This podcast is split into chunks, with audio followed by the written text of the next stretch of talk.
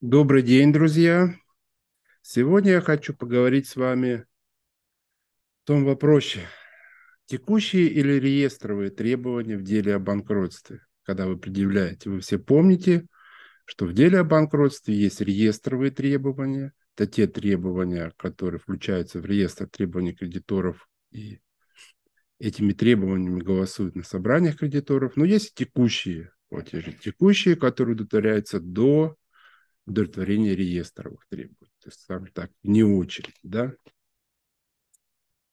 Ну, вроде как бы старая тема, уже с самого начала весь смысл закона о банкротстве, когда его первый раз приняли и ввели эту процедуру,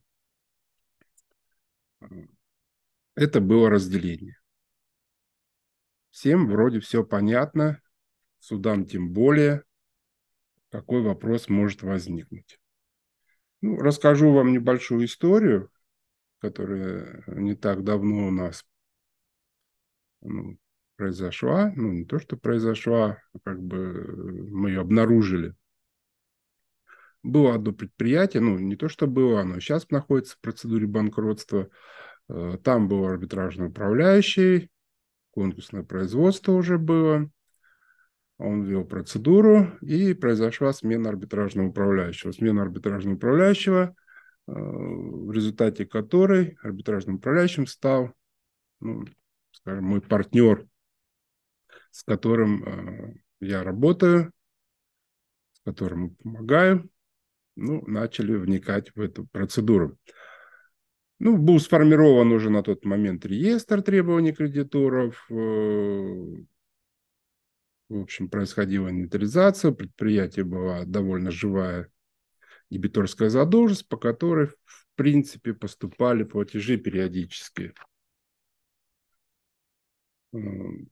Где-то в результате взыскания, который процесс еще запустил прошлый арбитражный управляющий, кто-то добровольно по актам сверки погашал задолженность.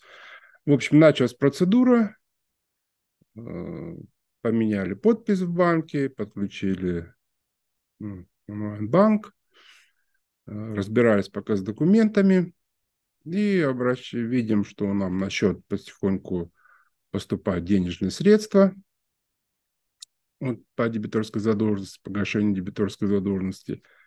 И в один момент видим, что денежные средства списаны со счета, списаны в пользу кредитора, ну, естественно, первая наша была реакция немножко гневная. Как это так? Банк, э, причем, ну, скажем, это был Сбербанк, э, серьезный банк, очень много участвует в процедуре банкротства, у него контроль, почему он допустил такой момент, что списались денежные средства в пользу кредитора, тем более этот кредитор находится, мы смотрим, он находится у нас в реестре требований кредиторов распечатку, ну, сам реестр смотрим. Ну, естественно, первое было письмо довольно гневное в банк, скажем честно, с угрозами взыскания с него убытков, так как он э, провел этот платеж, погасил эти требования. Начинаем разбираться, почему, говорим, вы погасили. Банк нам отвечает, э, данный исполнительный документ был предъявлен кредитором в банк, он находился у нас в картотеке, а, денежные средства поступили, мы по нему списали. Ну, ребята, говорим, вы же читали, есть же пленум, еще довольно старый пленум, что в случае незаконного списания банком с нарушением очередности, а, то мы можем взыскать убытки с банка. Ну, первое общение было у нас, э, понятно, с оператором. Оператор сказал, ваш вопрос отправляю в юридическую службу, вам ответят, почему произошло это списание. А, через пару дней юридическая служба нам отвечает, да, списание произошло, так как этот платеж является текущим. Что такое? С этого момента мы что-то задумались. Думаем, банк, ну как бы юристы тоже, наверное, не просто так это сказали. Что такое? Открываем требования этого кредитора, достаем папочку, а, начинаем читать. И действительно выясняем, что требования этого кредитора возникло после даты возбуждения дела о банкротстве. Ну, очень долго там просто рассматривалось на стадии рассмотрения заявления первого, да, обоснованности до введения наблюдения. А, это требование возникло у него после возбуждения дела о банкротстве, да, то есть принятия заявления непосредственно. А, он успел просудиться и получил исполнительный документ, который был направлен в банк. Вот. В банке он лежал, а, прошлый управляющий как-то, не знаю, по каким причинам он его а, не указал, не обнаружил этот момент. Э, мы, честно говоря, придя на процедуру и думая, ну, в общем-то, сформированный реестр, видим в реестре, а, вроде как э, все хорошо, ну, было очень много вопросов, там предприятие с очень большим количеством дебиторов – а, которые надо было оперативно решать, были судебные процессы тоже с аффилированными кредиторами, которые на тот момент, ну и сейчас до сих пор еще этот процесс пытаются войти в реестр обжалования сделок. В общем-то, посчитали, что там все хорошо, и тоже мы не проверяли этот момент. Мы не проверяли этот момент. В общем, результат какой? Мы понимаем, что банк прав, банк списал задолженность, потому что это текущая задолженность. С другой стороны, эта задолженность включена бывшим арбитражным управляющим в реестр требований кредиторов в составе определенной очереди. Ну, в общем, что делать? Э, арбитражный управляющий не может самостоятельно исключить из реестра. В общем, подали заявление в суд об исключении этого требования из реестра требований кредиторов. Ну, к чему я этот вопрос говорю? Понимаете, вот ситуация какая происходит, почему надо контролировать. То есть э, на какой-то стадии, э, ну, хоть суд и обязан проверять, да, очень внимательно относиться к требованиям кредиторов, но в любом случае судья тоже загруженный человек, да, поступило требование, э, в общем, арбитражный управляющий не возражал, кредитор, вероятно, тоже не подозревал, что его требование текущее, как бы он лист отправил в банк и думает, ну, отправил, отправил, да, как все кредиторы мы что же отправили приставам, там, ну, считаем, что там потом приставы арбитражному передадут эти листы, да, никаких действий не надо совершать. Вот, он написал заявление, в общем, никто не возражал, должник не возражал, а, судья как бы, там, может, не сопоставил даты, какие-то. Ну и, в общем, при отсутствии всех возражений включил в реестр. Включил в реестр. Вот. Вот возникла проблема. То есть проблема первая, что мы неправильно уже понимали ситуацию и определенные последствия. О чем я говорю, это что эти требования, если вы арбитражный управляющий, если вы кредитор, а, несмотря на то, что вы только вступили в дело, это проверьте, посмотрите на требования других кредиторов. Вполне возможно, что есть ошибка. Ну, скажем честно, да, так а, для кредиторов, наверное, было бы лучше, если это требование осталось в реестре, да, то есть она тогда бы, а, ну, для других реестров, да, то есть тогда бы погашение было пропорционально всем, а в данном случае случилось, что этому кредитору а, преимущественно перед ними погасили, ну, потому что это текущий платеж. Но, тем не менее, это все равно могло всплыть, все равно получилась бы затяжка времени, все равно получилось бы, ну, неправильно, просто это бы неправильно. Поэтому эти случаи бывают, до сих пор бывают, э, не могут э, точно классифицировать скажем, кредиторы свои требования не могут даже, оказывается, арбитражный управляющий тоже вникнуть. Э, ну, я не скажу, почему тот арбитражный управляющий, то ли он невнимательно прочитал, то ли это, в общем-то, недостаточная квалификация. Ну, давайте да, поговорим о том, текущие или реестровые ваши требования в деле о банкротстве. А, наш закон разделяет задолженность должника на текущую и реестровую. То есть про реестровую задолженность, ну, как бы все слышали, да, та задолженность, которая включается в реестр требований кредиторов в определенной очереди, есть там три, да, у нас основные очереди, ну, есть там подочереди еще, в частности, да, но основные три очереди и погашается согласно своей очередности и пропорционально сумме требований всех кредиторов, которые включены в этой очереди. К данным требованиям, да, какая задолженность включает средства? То есть все требования по денежным обязательствам, возникшие до даты возбуждения дела банкротства. Помним, да, дата возбуждения дела банкротства. Это не дата, когда э, признали требования обоснованно, там ввели какую-то процедуру в отношении должника, наблюдение или там конкурсное производство. Нет, это та дата, когда суд принял заявление, присвоил номер дела, да, простыми словами, то есть э, появился у дела, у заявления, которое подали банкротство, появился номер, да, номер, и вышло определение о принятии э, заявления и назначение судебного заседания по проверке обоснованности. То есть вот это возбудили дело о банкротстве. Вот это дата. А, а что такое текущие платежи? Ну, ответ на этот вопрос, он указан у нас пятая статья закона о банкротства. То есть мы, э, прочитав статью, да, и понимая, то есть э, мы понимаем, что э, согласно закону о банкротства под текущими платежами, платежами понимаются все денежные обязательства, возникший после даты возбуждения о банкротстве. То есть, видишь, раздел является дата возбуждения о банкротстве. Еще раз напомню, почему опять же опять напоминаю, потому что очень часто неправильно определяют эту дату. Очень часто все считают, что дата это все-таки та дата, когда ввели процедуру, назначили управляющего. Нет. Запомните. возбуждение дела о банкротстве, читаем АПК, в статье 127 АПК РФ у нас прямо указано, что суд, получив заявление, принимает его к производству и возбуждает дело. Видите, у нас в АПК написано, когда возбуждается дело. Дело возбуждается с момента принятия заявления о банкротстве. Это арбитражный процессуальный кодекс. Смотрим наш закон о банкротстве, у нас говорится, что текущие требования те, которые возникли до даты возбуждения. Там не написано до даты введения процедуры. Да, у нас есть возбуждение и введение, скажем.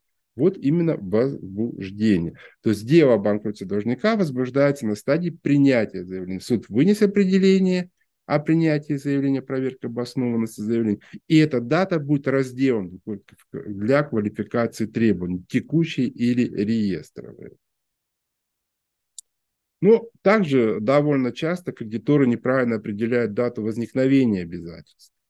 Причем не только кредиторы и должники, а особенно физические лица, они просто вот доказывают в судах, а, что, ну, как бы скажем, у нас всегда с ними есть спор, особенно когда обжалуем сделки, и не только физические лица, а, всегда это, в общем-то, вопрос а, довольно основной, скажем, один из основных вопросов, то есть надо определить, когда у должника возникли э, обязанности по погашению требований.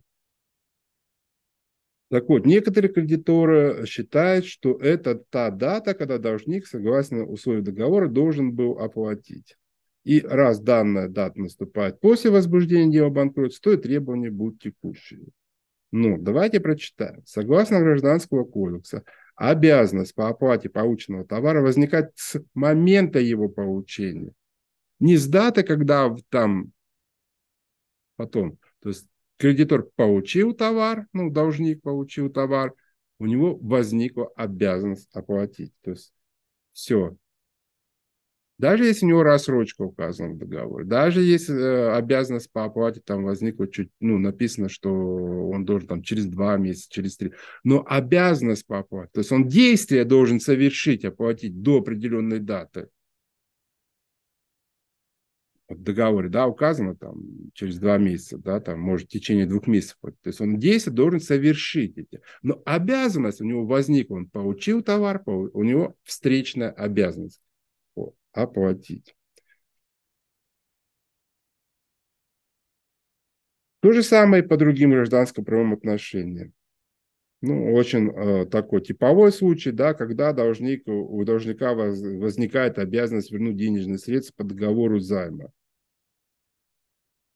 по договору займа у должника возникает обязанность также с момента получения займа. То есть получил займ, обязанность возникла. Да, ты можешь, как бы у тебя есть срок, какой там помесячно, когда, на какой срок тебе выдали займ. Но, тем не менее, обязанность у тебя уже возникла у должника. Все, получил деньги, всегда у нас, как говорится, не может такого быть, да, что ты получил что-то, у тебя обязанность не возникает. Нет, у нас обязанность следует за твоим получением товара или денежных средств. А вот обязанность, если договорим договор займа, а то есть э, если должник получает займ, у него обязанность по, по, по возврату займа возникает с момента получения займа, а вот проценты за пользование займом, да, у него возникают, скажем, там ежемесячно, потому что условия договора он оплачивает проценты за пользование займа, и по процентам у него уже возникает э, обязанность ежемесячно. То есть, месяц наступает, определенная дата, у него возникают обязанности по уплате части процентов.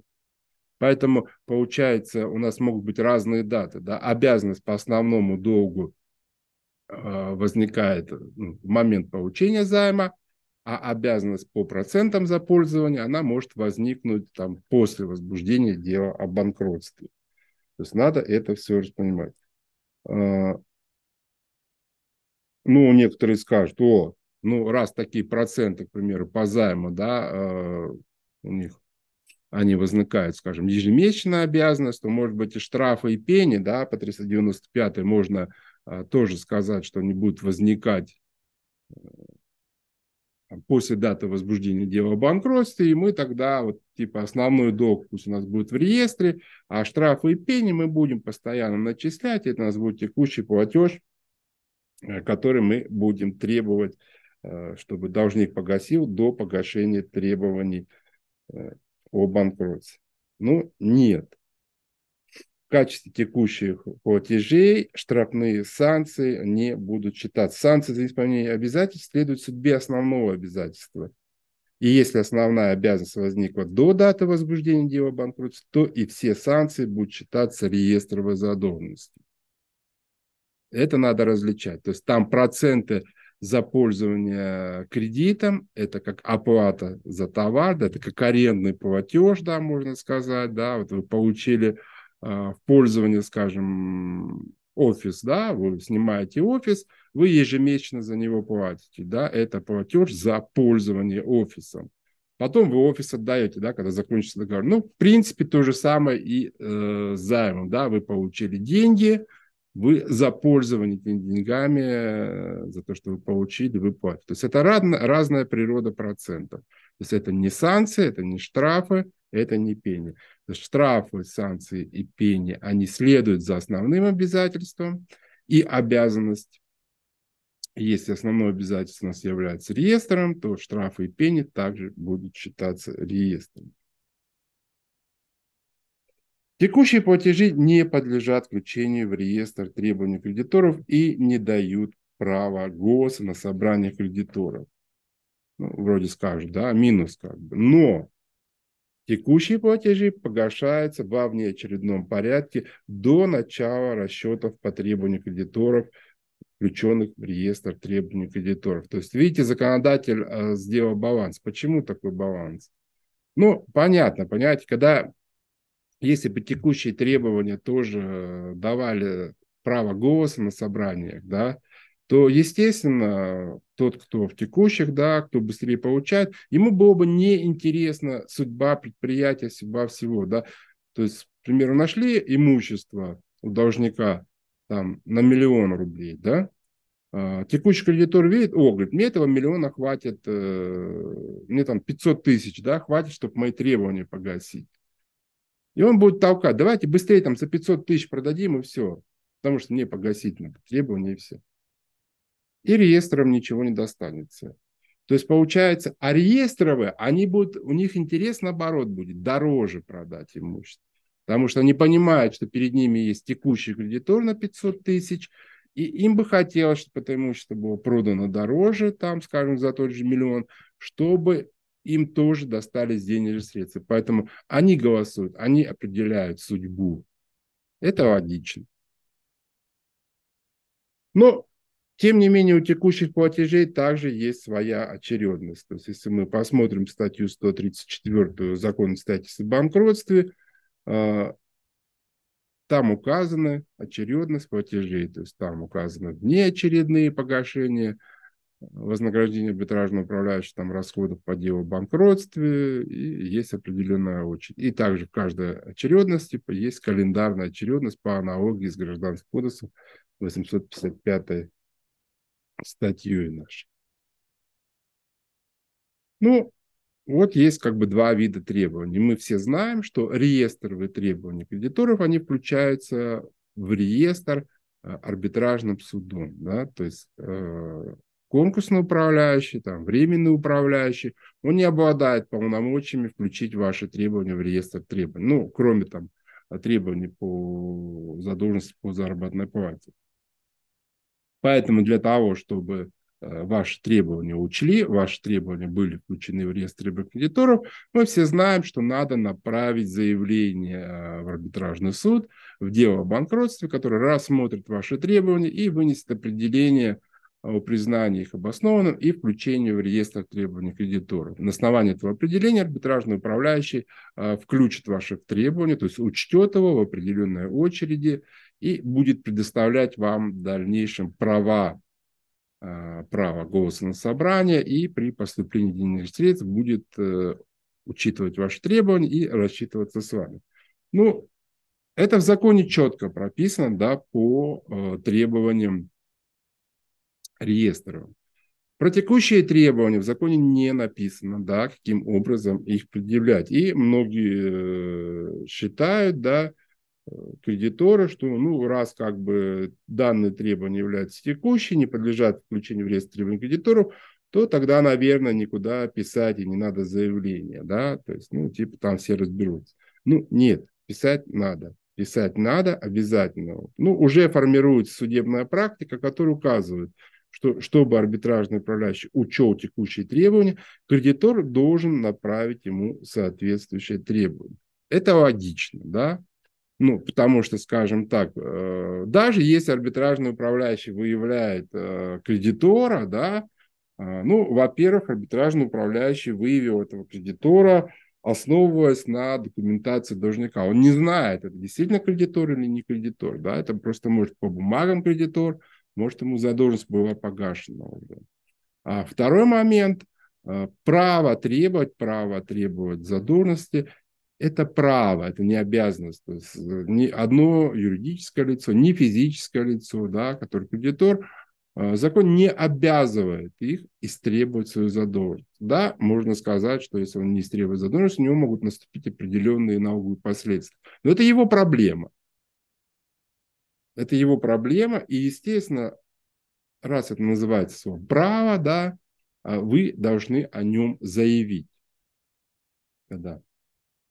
Заявить, то есть направить требования конкурсному управляющему. Ну, плюс там у нас у вас могут быть вопросы по размеру требований, какие-то еще другие вопросы возникают. То есть вы направляете требования конкурсному управляющему. Если конкурсный управляющий возражает, там, не согласен с чем-то, он вам возражает, ну и дальше тогда в судебном порядке данные вопросы рассматриваются. Если не возражает, то есть он учел. То есть вы тогда точно знаете, что арбитражный управляющий учел ваши требования, и он обязан его погасить вне очереди. Ну и, в общем, мы видим, что суды э, также уже начинают трактовать, то есть если кредитор э, не совершает процессуальных действий, ну, наверное, он не хочет свои деньги. Никто его заставлять не будет. Поэтому, если у вас требование является текущим, направьте требования к конкурсному управляющему. Если уже будет конкурсный управляющий возражать, ну, тогда будет судебный порядок. Если не будет возражать, значит, ваше требование будет учтено. Ну, давайте вот э, типовой случай, да, чтобы, может быть, чуть-чуть вот разобраться опять же. Ну, такой довольно типовой случай. Ну, предположим, да, между должником и кредитором был заключен договор поставки. Кредитор, скажем, 1 марта 2020 года поставил товар в адрес должника с условием отсрочки платежа там до 1 мая 2020 года, ну, два месяца. Ну, довольно типичная ситуация. Должник не оплатил товар, и у кредитора после 1 мая 2020 года появилось право требовать оплату в судебном порядке.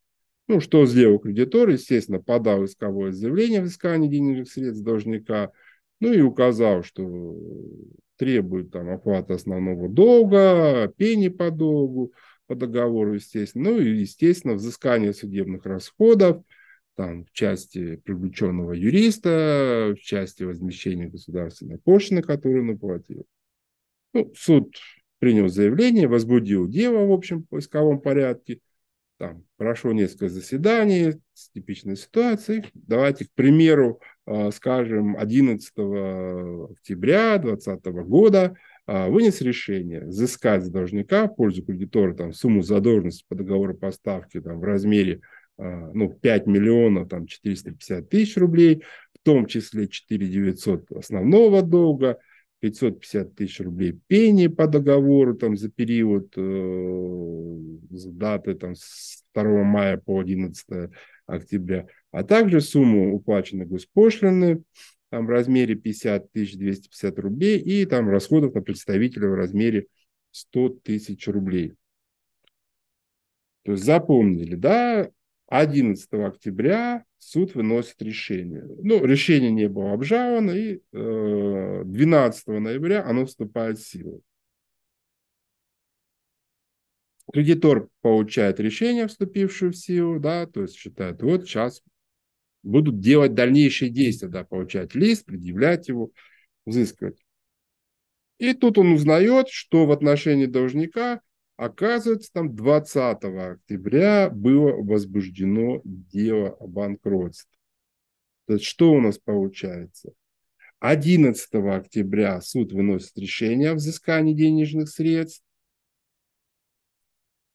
который вступает 12 ноября. И в этот промежуток, да, с момента вынесения решения до вступления его в силу, 20 а, октября возбуждается дело о банкротстве. То есть присваивается номер, суд выносит определение о возбуждении дела о банкротстве. Что делать, да? А, как наши требования, как в реестр заявлять, как контролировать данные требования будут учтены. Помним, да, по решению суда у нас взыскана а, сумма основного долга, взысканы пени и штрафы, взысканы возмещение по оплате государственной пошлины, и взысканы расходы на представителя. Давайте посмотрим. Мы помним, что обязанность по оплате возникла с момента получения товара. Товар поставили 1 марта. 1 марта до даты возбуждения банкротства. Значит, что у нас? Основная сумма должна быть включена в реестр требований кредиторов. Так, Помним, что штрафные санкции у нас следуют судьбе основного обязательства. Значит, штрафные санкции у нас также подлежат включению в реестр требований кредиторов. Так вот, из четырех цифр, да, у нас цифры были, что основной долг, пени, госпошлина, расход на представителя. Значит, основной долг, пени, понятно, в реестр. Обязанность возникла. Что с другими цифрами? А вот обязанность по возмещению судебных расходов по оплате государственной пошлины и расходов на представителя возникает с момента вступления в силу решения суда, которым они были взысканы. То есть это самостоятельная обязанность, она не связана э, с обязательством по основному договору. Это судебные издержки. Судебные издержки, которые возникли а, в результате рассмотрения дела судом, и, естественно, обязанность у них возникает, когда а, суд вынес решение, но оно должно быть вступившее в силу. То есть э, видим, что у нас возмещение расходов по оплате госпошлины и расходы на представителя возникают с момента вступления решения суда в силу. Смотрим, когда у нас решение суда в силу вступило, как мы говорили, 12 ноября.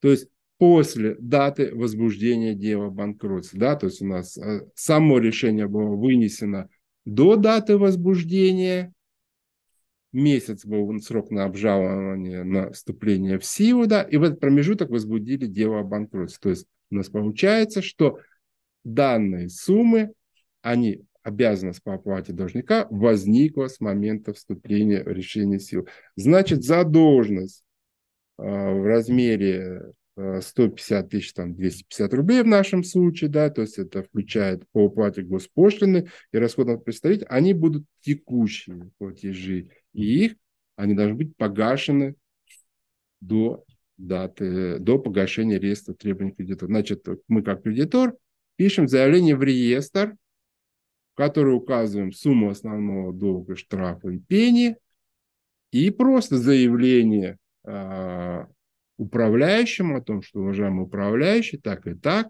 а, задолженность в размере возмещения государственной пошлины и расходов представительно возникла после даты возбуждения дела о банкротстве, и в данном случае а, просим вас их учесть как текущие платежи. Ну, вот как бы мы подали заявление, да, арбитражный управляющий, если не согласен, то мы уже в порядке разногласий можем подать в дело о банкротстве,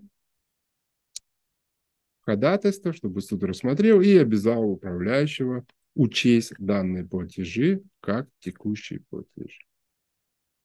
А, ну, это основные моменты, да, основные моменты. В общем, я вам рассказал о них еще к тому, чтобы вы еще раз смотрели на свои платежи и на свое требование должнику и правильно их квалифицировали.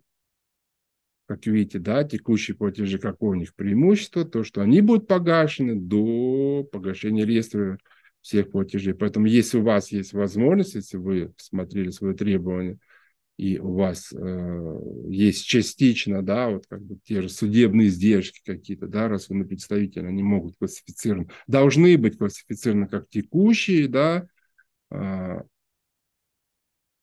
а вы вдруг ранее подали заявление, да, не обратив на это внимание, всю сумму заявив реестр требований кредиторов, и суд как бы тоже не сильно обратил на это внимание и включил всю сумму в реестр требований кредиторов, ну, у вас есть возможность, вы можете подать заявление а, о внесении изменений в реестр, да, исключении части требований из реестра требований, да, и классифицировать, чтобы как текущие подать арбитражному управляющему.